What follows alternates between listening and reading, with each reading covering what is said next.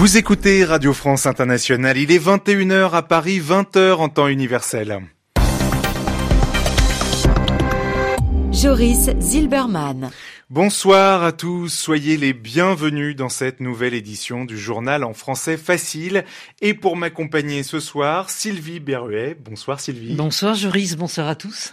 À la une de ce journal en français facile, le coronavirus, vous savez, ce, cette maladie continue de se propager, en particulier en Chine, où la capitale Pékin a connu son premier décès à cause de cette maladie. En tout, 81 morts et 2800 835 cas de personnes contaminées sur le sol chinois, selon le dernier bilan à Pékin. Nous irons aussi à Taïwan.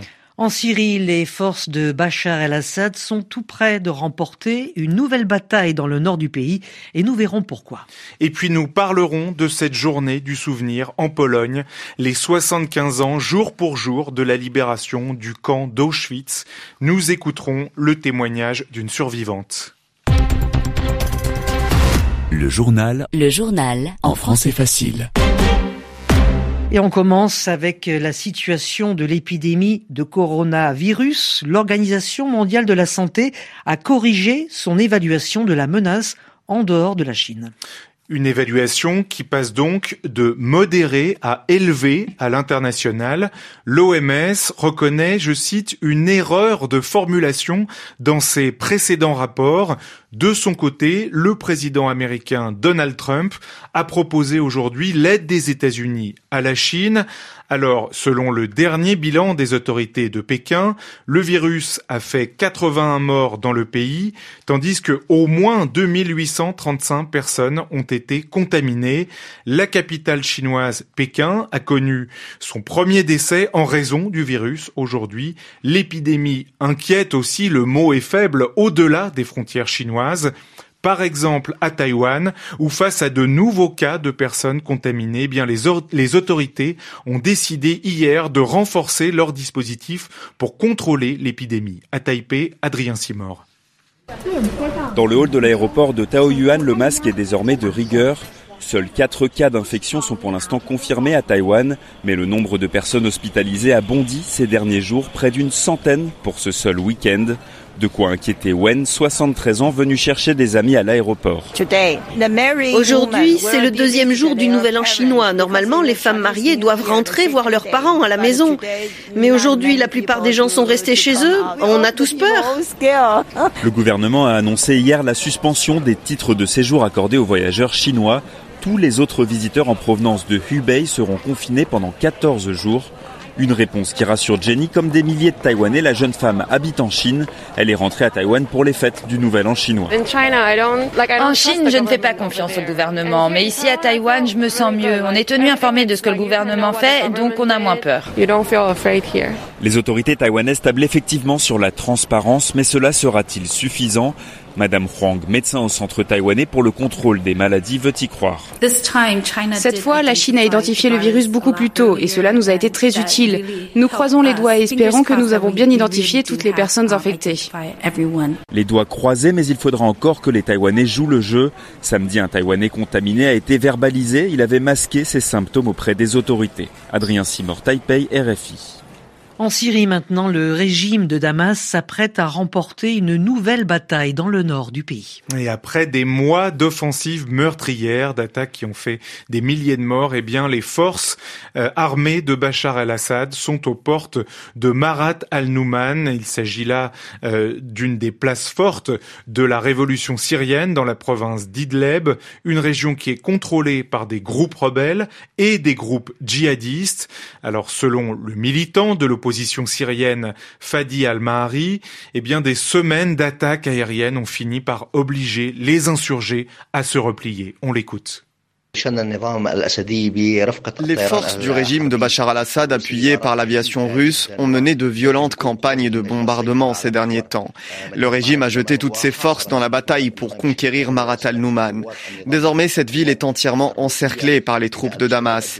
L'armée syrienne et ses alliés ont également pris le contrôle des grands axes autoroutiers dans la région et grâce à cela, ils sont parvenus à prendre en étau les groupes rebelles. Les aviations russes et syriennes appliquent la politique de la terre brûlée brûlés. Avions et hélicoptères de combat ont écrasé la région sous un tapis de bombes. Les rebelles ont beau résister, mais clairement, ils ne font pas le poids face à la force de frappe russe. Ils mènent des petites tentatives de riposte, mais sans résultat.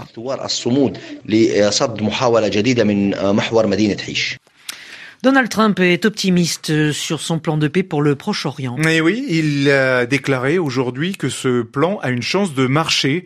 Le président américain prévoit de dévoiler ce plan de paix demain, mardi, à 17h, temps universel.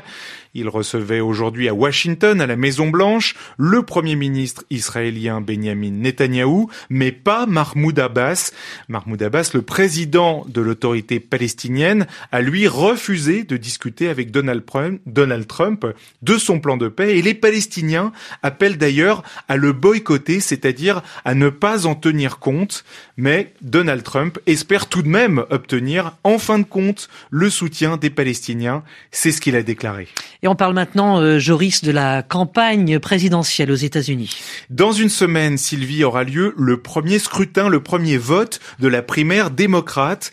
C'est ce vote, cette série de votes dans tous les États-Unis qui vont décider quel sera le candidat du Parti démocrate qui sera opposé au républicain Donald Trump et on appelle ça un caucus. Alors ce premier caucus aura lieu dans l'État de l'Iowa. En général, le vainqueur de ce caucus augmente ses chances d'être choisi par le Parti démocrate, mais à sept jours de ce vote, les sondages laissent planer une grande incertitude. À Washington, Anne Corpet. Dans la pluie de sondages qui tombent sur l'Iowa, Bernie Sanders a pour la première fois pris ce samedi la tête de la course. Selon une enquête commandée par le New York Times, le sénateur du Vermont devance de 7 points Pete Buttigieg, qui occupe la deuxième position, au coude à coude avec Joe Biden, favori au niveau national. La percée de Bernie Sanders s'est faite au détriment d'Elizabeth Warren, autre candidate de la gauche du parti, qui vient pourtant de recevoir un soutien important, celui du journal le plus lu de l'État. Mais les sondages varient légèrement selon les instituts et sont à prendre avec des pincettes. À sept jours des caucus, 40% des électeurs de l'Iowa se disent encore indécis.